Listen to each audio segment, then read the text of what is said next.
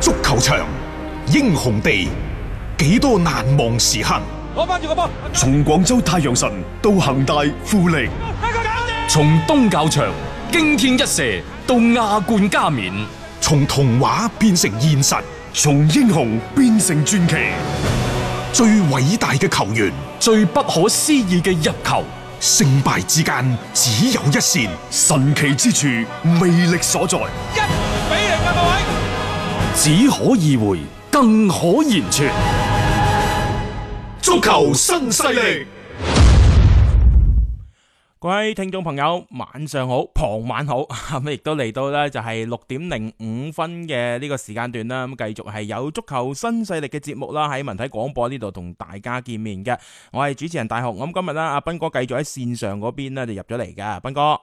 係大家好，啊，咁啊亦都風雨兼程喎，你 一路咁樣係啊，吓，咁啊今日都見到你都好忙吓，一路同大家係做直播，然後就都一路咁趕翻翻嚟嘅，但係唔好單止係咁啊啊，我哋誒今晚今日早上咧就喺恩平嗰度做完咗第六屆恩平立菜文化美食節嘅呢一個誒現場嘅直播啦。嗯咁嚟緊嘅禮拜三嘅晚上七點半咧，啱啱大家聽書完商帶都聽到噶啦，我哋會攜手就係廣州雙魚，係為大家帶嚟咧就係廣州雙魚嘅誒帶貨專場嘅。嗯。禮拜三晚上嘅七點半，大家可以咧就去到斌哥廣播，去到我嘅抖音直播間嗰度，嗯一齊去搶咧就雙魚嘅品質好貨，低到兩折啊，嗯真係好抵啲嘢，咁啊好抵非常抵。系咁啊！大家唔好錯過啊！嚟緊禮拜三嘅一個時間吓，咁啊當然啦，就開始翻我哋今日節目嘅一個內容先啦。即首先都同大家即係關注一下呢，我哋即係國內足球嘅一啲情況啊。因為呢兩日呢，誒、呃因為之前嘅嗰個准入名單嘅一個出爐啦，其實好多嘢係慢慢慢慢係被討論啦，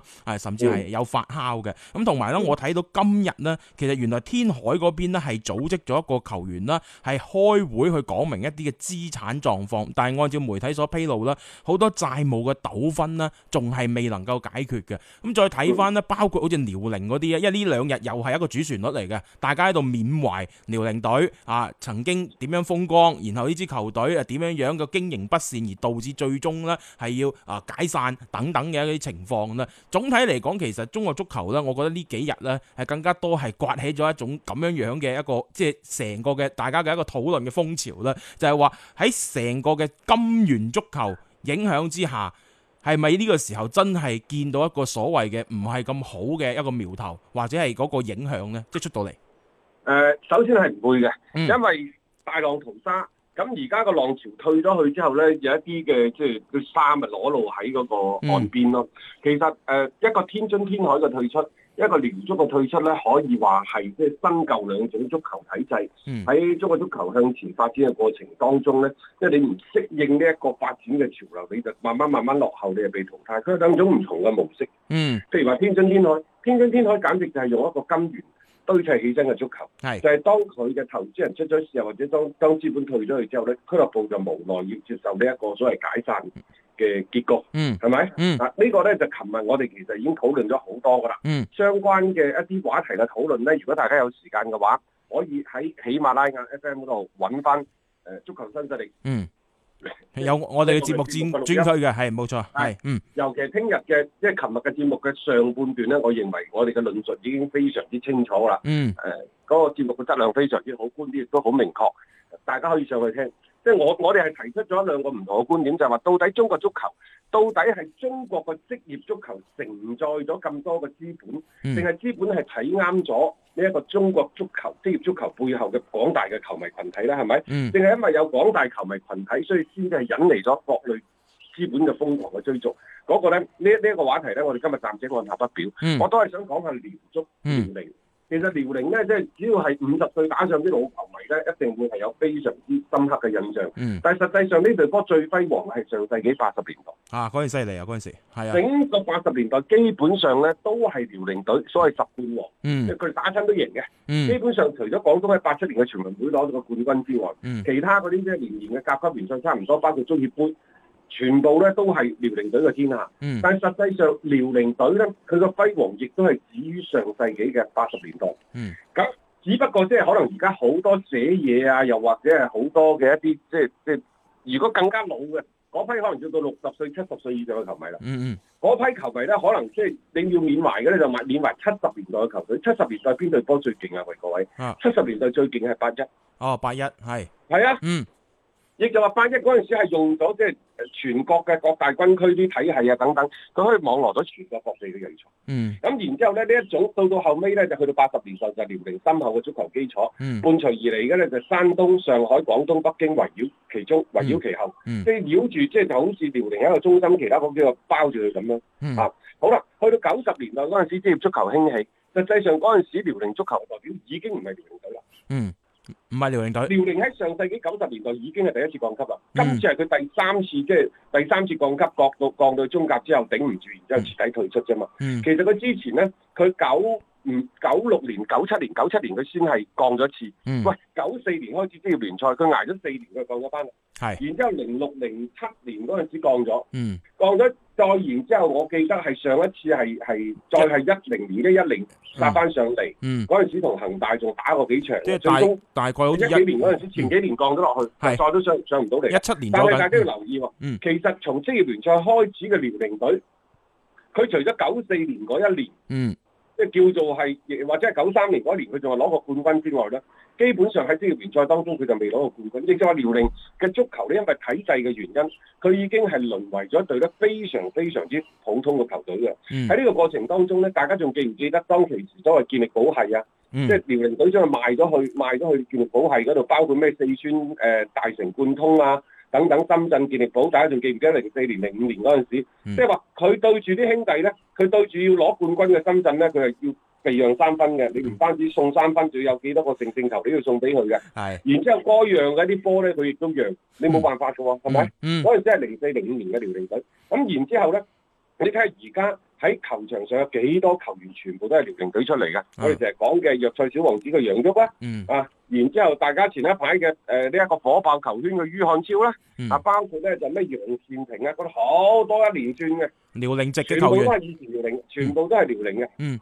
冇錯啊，所以你你諗下，遼寧過去呢十年八年，佢靠乜嘢為生？佢靠賣血為生。嗯你就話本身遼寧隊佢係揾唔到一個有資本有實力嘅球隊，去對佢進行一個長期而持續嘅投資，嗯，所以佢只能夠咧壯士斷臂，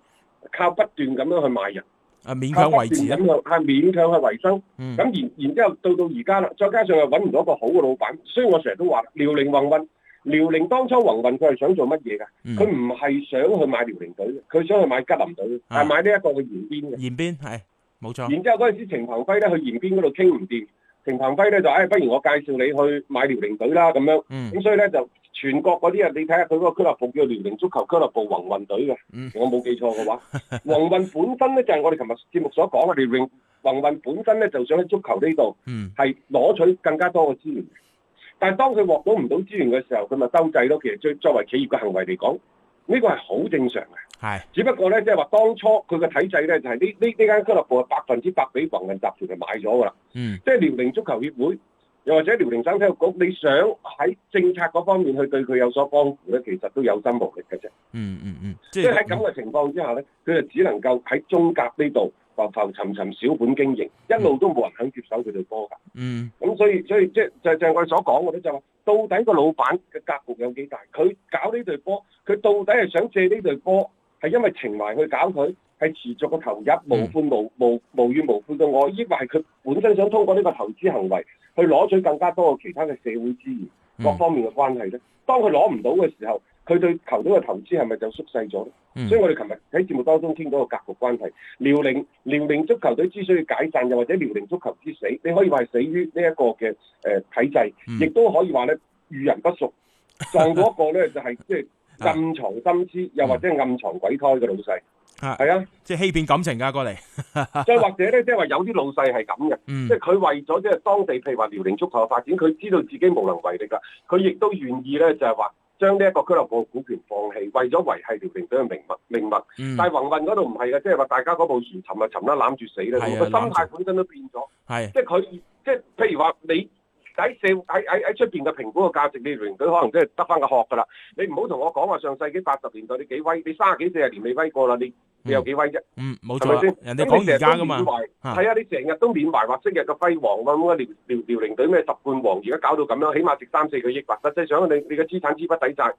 啊，嗯零轉讓都可能冇人要嘅，你仲要賣三四個億。咁有啲有擔當、有責任心嘅老闆咧，就覺得哎呀，我俾咗咁多心血，俾咗咁多心思去搞呢隊波，誒、啊搞唔掂啦。我為咗遼寧呢一方嘅足球嘅熱土，我甘於放棄晒我所有嘅呢一個股份、俱樂部嘅所有權，零轉讓都係為咗令到足弱遼寧足球嘅血脈傳承落去啦。嗰、個係一個有情懷嘅老細。而家宏運唔係嘅，大家攬住死都寧願解散，嗯，算啦，係啊。都都唔賣，咁咪就搞成就就係今時今日嘅局面。其實呢幾年大家都睇到宏運即係即係遼寧隊落咗去之後呢，一直都仲係一種咁樣樣嘅一個狀態啦，唔見得有幾積極去即係維持翻呢一隊波嘅繼續嘅運行啦。反正到今時今日咁呢，就係、冰封三尺，非誒、呃非一日之寒。我覺得就係即係積積埋埋呢，而導致到而家嘅咁樣嘅一個結果嚟嘅。所以冇辦法嘅。有時可能職業足球亦都我哋體現到一樣嘢呢，就係、一種嘅優勝劣汰啦。你適應唔到嗰個大嘅一個環境，甚至乎你冇一啲真係好大手筆嘅一個即係介入啊，一啲嘅資本嘅介入啦，你確實係托唔起啦一個嘅球隊嘅一個情況嚟㗎。而家更加多好多球迷又話，即係而家東北足球咧都已經係有一個即係沒落咁樣嘅情況啦。因為以前東北足球咧確實係威過一段嘅時間嘅。咁你再睇翻整體嘅中國職業足球嘅版圖當中咧，而家其實確實佢哋嘅職業球隊咧已經減少到咧係得四支球隊嘅啫，即係各級別嘅聯賽加加埋埋啊，相對嚟講咧會係比其他嘅一啲地方咧係弱勢一啲嘅。咁但係呢個亦都冇辦法啦，因為你嘅嗰個發展唔適應咗而家嘅一個大嘅環境咧，亦都只能夠係接受一個被淘汰嘅命運。誒、所以大家喺緬懷呢隊遼寧嘅情況啊，緬懷呢隊遼寧隊幾咁輝煌嘅呢個背景底下呢，我覺得更加多啊，大家要向前看，睇睇而家呢仲活落嚟嘅呢一批嘅職業嘅球隊啊，嚟緊呢應該喺我哋嘅職業聯賽裏邊應該點樣玩法，點樣先能夠更加好咁係有呢個競爭力扎根喺呢一啲嘅職業聯賽上邊啊？喺呢個問題上咧，我想再提醒大家，即係引發另一個思考，就係話我哋不妨對比下遼寧，又或者係東北三省嘅足球，嗯以及一啲歐洲傳統嘅即係誒，唔好話豪門啦，一啲俱樂部，即係佢哋喺面臨一個資金嘅退卻，譬如話布力般流浪英超啦，我哋最熟噶啦，係紐卡素。嗯佢哋喺英超過去呢廿幾年過程當中咧，佢哋曾經受到過資本嘅青睞，嗯包括皇家貝迪斯、包括愛斯賓奴等等，呢啲都係受過資本嘅青睞。嗯然之後呢啲資本係嚟得快去得快。點解即係話當資本退潮之後，佢哋雖然經歷嗰一段嘅波折，但係佢哋仍然可以喺相對級別嘅聯賽當中活得好好。嗯然之後好似愛斯賓奴啊嗰啲，即係皇家貝迪斯嗰啲，經過自己嘅努力，仲可以咧重新扎翻上去西甲聯賽。為什麼人哋會出現呢啲情況？點解我哋呢度中國嘅足球就係喺經過呢一個資本嘅一輪嘅洗劫之後咧，就沉淪落去一沉不起，嗯甚至乎面臨嘅就係解散嘅命運。講到底啊，中國嘅足球仲係缺乏底蘊，仲係缺乏球迷嘅基礎。嗱，呢個同資本無關。嗯即係所以我話有對比有傷害。為什麼暴力般？為什麼紐卡素？人哋資本走咗之後，佢仲可以喺一個即係英超，甚至乎英冠，甚至乎英乙嗰度去積聚自己嘅能量，嗯然之後擲機再擲翻上嚟英冠或者英超，就因為。就算你走幾遠都好，你資本撤退得幾快都好，佢始終有好多個球迷喺度矢志不渝咁支持佢。嗯，始終人哋仲會喺每一場賽事嗰度仲有好高額嘅比賽日收入。呢係啲比賽嘅收入唔係啲十日八日、十年八年可以累累積起身嘅嗯，佢係即係話啲球迷可能係阿爺傳老豆，老豆傳個孫啊，咁樣個孫從傳個室啊，咁樣出出嚟嘅。嗯遼寧足球你有冇咁樣嘅氛圍咧？如果講講到底，如果連遼寧、連沈陽都冇呢啲氛圍嘅，嗯嗰度係係咩？嗰度係足球嘅窩土啊！嗯喐吓佢，唔係平石之地，嗯係咪？嗯即係喺喺有咁好嘅球迷嘅基礎嘅前提之下，為什麼你就算落咗去，如果你真係有球迷嘅話，就算你成績幾差都好，勝了一齊一一起狂，嗯，輸了一起狂啊嘛。冇呢啲人點呢。解點解啲人你都唔入場呢？點解啊？啊，係因為你嘅門票太貴，抑或係因為交通嘅原因，嗯又或者係因為你球隊自身打波嘅原因，即係呢啲都係相反，我覺得都係值得中國嘅足球去思考嘅一啲好深層次嘅東西嚟嘅。嗯廣州足球其實亦都經歷過無比嘅低潮。係你冇諗錯，下，零三零四年嗰陣時，成個場啊一千幾百人睇嗯嘅咋。嗰陣時我哋都成日話啦，喺越秀山嗰度，喺南漢台啊，嗯基本上就係疏疏落落咁幾個人。係啊，即係嗰種但情係嗰景，嗰下嘢，始終佢仲有那麼一千一兩千人嗯作為一個堅守。大家都知道會係越秀山睇波，佢係一個聖地。係廣州足球嘅傳承絕對唔可以離開越秀山。係雖然有球迷話：喂，你越秀山啊，雖然成日話風水好風水好啫，但係嗰度未攞過冠軍，你睇一個天河就攞冠軍，冇錯嚇、啊越秀山嗰度 嗰啲嗰啲戲啊，可能已經喺天河嗰度啊即係先至開花結果。但係越秀山係廣州足球不可抹去嘅一筆，正係有咗低潮期嘅堅守，啊嗯喺低潮時期嘅呢一個忍耐。冇錯，你只可以迎嚟咗一個高潮期嘅強力嘅爆發。係我覺得即係最可貴嘅一樣嘢，並唔係話你喺贏波，你喺登頂亞洲之巔嗰陣時，你有幾咁開心。嗯，即係更加難能可貴就係喺最低潮期，就係喺我哋嘅東教場驚天一射。嗯嗯，曾慶高嗰一下九零四年嗰陣時，係啊，我哋得嗰即係一兩千人、一千幾百人喺越秀山嗰、個嗰、嗯個即係堅守，呢啲品質先至係最難能可貴。冇錯，一步一步過嚟噶嘛，你啊風光無限嘅時候都唔好忘記臥薪嘗膽嘅嗰個過程㗎。 你冇嗰個過程，你點有後邊嘅所有嘅一個比較高潮嘅一個位置呢？即係呢啲都係一種足球嘅傳承。其啊佢實佢呢啲足球嘅社區文化咧有幾種，第一咧就係、一個球迷圈嘅文化。我哋而家廣州嘅好多嘅足球協會，其實佢脱胎於就係廣州足球大聯盟。啊，廣州足球大聯盟嗰陣時係留下五佢哋喺越秀山嗰度，因為冇人嚟睇波，只能夠組織啲球迷睇波。嗯嗰陣時個足球大聯盟嘅初型，而家誕生咗廿幾卅個足球俱樂部，嗯嗯係好事嚟嘅。嗯嗯，係咪？嗯咁啊，仲有咧，就係、有一啲真係矢志不渝嘅，好忠心耿耿嘅球迷。當然，仲有啲好似我哋呢啲咁嘅良心媒體 啊，自己讚下自己，即係一路堅守住，一路陪住廣州足球。即係堅佢係需要守啊。咁樣，嗯係啊，嗯亦就話喺你最低潮嘅時候，你有冇咁咁嘅機會，有冇咁嘅辦法？嗯你要將呢一千人、兩千人、三千個留喺球場嗰度，嗯呢個係咩啊？各位，呢個係星星之火。嗯你睇翻你睇翻我哋黨嘅發展歷史都係咁嘅，最艱難嘅時候係咪亦都係堅守喺嗯井江山？由井江山星星之火開始燎原。冇錯實。際上足球亦都係一樣嘅，即係話喺你成績最唔好嘅時候，環境最惡劣嘅時候，你就應該更應該將啲散落喺各地嘅球迷堅守起身。可能數量好少，但係呢啲人嘅意志係最堅定嘅，嗯佢哋一定會係隨住球隊嘅成績好轉而迸發出更加大嘅能量。嗯，冇錯即。係呢呢啲先至係最寶貴嘅，所以我就話中國足球應該反思嘅，倒係倒係一啲社區嘅足球文化，嗯誒、一啲嘅無論係家庭嘅、個體嘅、父子之間嘅、父女之間嘅傳承嘅嚇、啊足球文化嗯，仲、有嘅咧就係話我哋一啲球迷嘅社團嘅文化係等等，相互嘅交流啊，相互嘅甚至乎即係我哋自己本身有一啲活動啊，踢下波啊等等，嗯即係因為足球業嘅員將呢一班人扭作為扭蛋綁埋一齊。嗯咁樣先至係形成一個球迷文化，呢、個俱樂部先至係，即係即係呢個俱樂部先至係有有有呢一個嘅生命力嘅。嗯，冇錯吓，即係呢個就係一個根本所在啊嘛。球迷係俱樂部嘅根嚟嘅，即係呢個係一個冇辦法去繞過嘅一樣嘢。你唔可能話冇咗球迷，就算你點樣風光，你成績幾好呢，其實都係得個殼嘅啫。你一旦個成績唔得嘅話，咁你嘅所謂嘅資本何在？呢、個資本唔係金錢喎，而係一啲嘅文化積澱，一啲球迷對球隊嘅嗰種嘅情感嘅所有嘅投射。因為我越嚟越覺得呢嗰啲即係中意足球真真正正去投入到呢一個項目當中，除咗自己踢之外，或者佢中意自己嘅球隊呢，佢真係幾無怨無悔咁去跟住嗰隊嘅啊球隊一直堅守喺旁邊。呢種嘅陪伴，成日話最長情嘅告白就係陪陪伴球迷對球隊嘅告白， 我覺得亦都係呢一種嘅陪伴咯。所以廣州足球，我慶幸其實係有一大批咁樣樣嘅即係球迷啦，一直係堅守住，一直係陪住我哋廣州足球咧，從一個即係相對係比較低谷嘅時間段，終於去到一個比較輝煌嘅一個時期。呢、個亦都係多謝晒各位一直嘅堅守啊！激情澎湃，不吐不快。足球新勢力，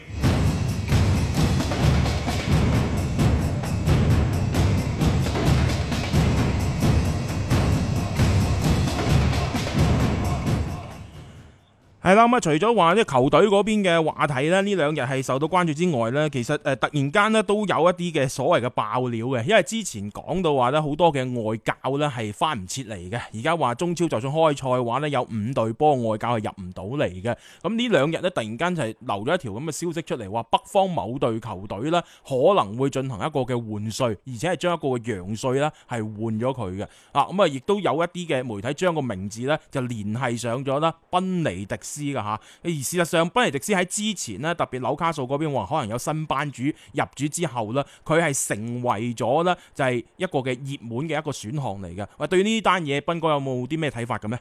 即正路啊，三軍不可奪志，軍中不可一人無帥。嗯，喂，你主教練即係成個俱樂部蛇無頭豬不行，係，咁你都唔嚟啦，唔通我日日同你開視頻電話，嗯日日同你喺度佈置呢一個嘅所謂嘅訓練嘅計劃，啊嗯，你唔可能㗎嘛。係啊，咁你話一頭半個月你該放假就放假啫，但係而家你眼睇住新賽季中超，雖然而家未確定時間，嗯，但係好快就翻嚟啦。咁但係你翻嚟之前，你係咪有一兩個月嘅最基本嘅訓練呢？你球隊嘅主教練都確定唔到，咁、嗯甚至乎一啲引援啊、一啲戰術嘅演練安排啊等等，非常之正路嘅。嗯，咁呃因為嚟緊咧，聽講話喺中超嗰邊咧，即係包括外援嘅啲使用上邊咧，都會係有所限制啦。即係力求咧，就係各隊波都係一個幾公平嘅一個情況。因為之前我哋亦都同大家分享過啦，好多球隊嗰個外援回歸嘅嗰個程度係有唔同嘅，有啲係一個都冇嘅，有啲咧可能有四到五個外援咧已經翻到嚟集結啦。即係所以圍繞住成個中超聯賽究竟要點打啊，即係嚟緊啊，誒幾時開啊等等咧，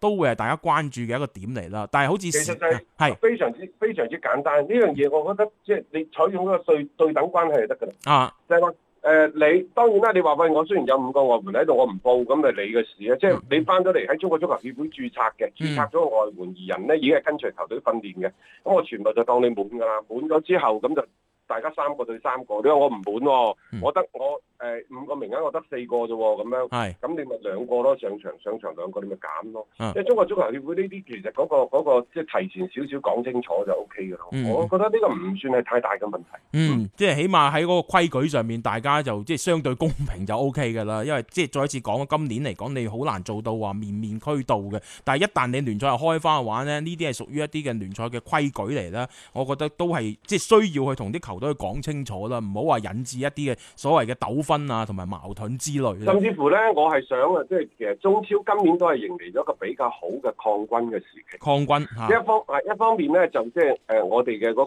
個聯賽，你一定嘅場次多，比賽嘅數量多，咁樣至更受人關注噶嘛，係咪？嗯我係啊，質量唔高，我就數量搭夠，係人都識咁講噶啦。係嚇，嗯好啦，咁啊，其次仲有一樣嘢，就係、我哋國家隊既然今年有咁多嘅誒誒比賽，誒三十強賽，可能嚟緊係十二強賽等等，咁啊，咁咪你趁多啲時間，咪俾國家隊練咯。如果話李鐵練嘅情況又唔錯，咁咪俾佢練多幾幾堂課咯。嗯嚇、咁好啦，咁然之後咧，你今年唔降級，但係咧就即係中甲繼續升班，咁啊按部就班咁實現一個嘅即係即係抗軍，嗯兩隊波抗軍好正常嘅啫。係，嗯甚至乎你中甲就唔降，中乙再升翻上嚟，諸如此類嗰啲。嗯嗯，即係最好咧，就將中甲同埋中乙咧，就都分到去十八隊波。係十八隊波，分到十八隊波，係啊。嗯嗯然之後咧，我哋嘅中乙聯賽咧，你可以即係俾更加多嘅 U 廿三個球隊去打。嗯中乙咧，甚至乎都可以唔降班嘅。中乙就當一個基本池，邊個有能力，邊個有實力，你就打中甲；嗯你有雄心，你就打中超。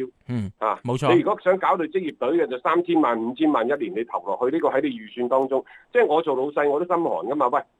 搞到中乙以前就一千萬，而家五千萬，可能遲啲過一兩年一個億、兩個億，我點搞啊？嗯但係你而家講俾，即係你中國足球協會，你作為行業規則領導者，你講俾嗰啲中乙嘅投資人聽，喂，你一年三千萬或者你一年五千萬，我十年都唔變嘅。嗯你就你就喺度搞得啦，我保你一個中乙嘅資格，呢、嗯個資格係無憂嘅咁樣。喂嗯，咁你就嗰啲中乙嗰啲俱樂部佢就會諗㗎啦，即係五年十年，我係咪可以做一個更加長遠啲嘅規劃啊？嗯。啊，即係起碼等等你規矩係定咗噶嘛，即係唔好話係年年變，你嗌人即係點樣去適應啫？每一年都可能唔同嘅版本。啊即係所有所有啲嘢都係牽一發動全身嘅。係人哋英超嗰度啊，升降班都有一個降落傘機制啦。我哋降落傘機制就喺個中乙嗰度，呢、個先至係墊底。啊，中乙聯賽又或者低級別聯賽穩定咗啦，球員你成日都話球員冇波打，嗯梗係冇波打啦。而成日都話呢一個中超誒中國足球投資咁大，梗係大啦。我今年唔知明年事，今年我投三千萬，明年話要五千萬，咁我拍拍屁股我唔玩㗎啦。係咁一解散啲球員咪追薪討薪咁樣咯。但係如果你下邊中乙啲聯賽穩定咗啦，一年三千萬五千萬，好啦，